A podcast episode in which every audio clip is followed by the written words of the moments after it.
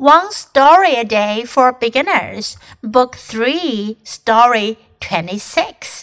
今天我们要讲的是《Cat Adventure》的第二部分，《Cat Adventure Part Two》。The cat went up to the top of our house.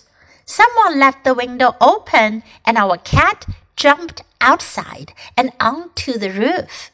It was too high for her to jump back down. Finally, my mom climbed up and carried the cat down. She said, You should think about coming down before you climb up. 上一次我们讲到《猫咪历险记》，猫咪它跑到了屋顶上。The cat went up to the top of our house. 猫咪跑到了我们房子的顶上，也就是 roof。 Someone left the window open. 有人呢把窗户给开着，没有关。And our cat jumped outside. 我们的猫呢就跳出去了，and onto the roof. 它还跳上了屋顶。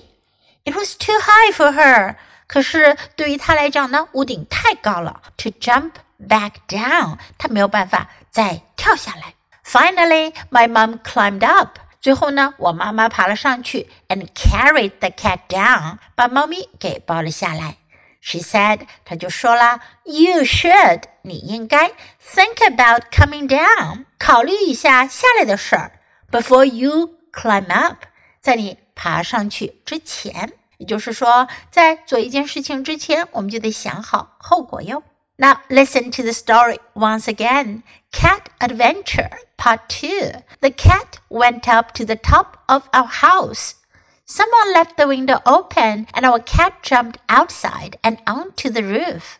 It was too high for her to jump back down. Finally, my mom climbed up and carried the cat down. She said, You should think about coming down before you climb up.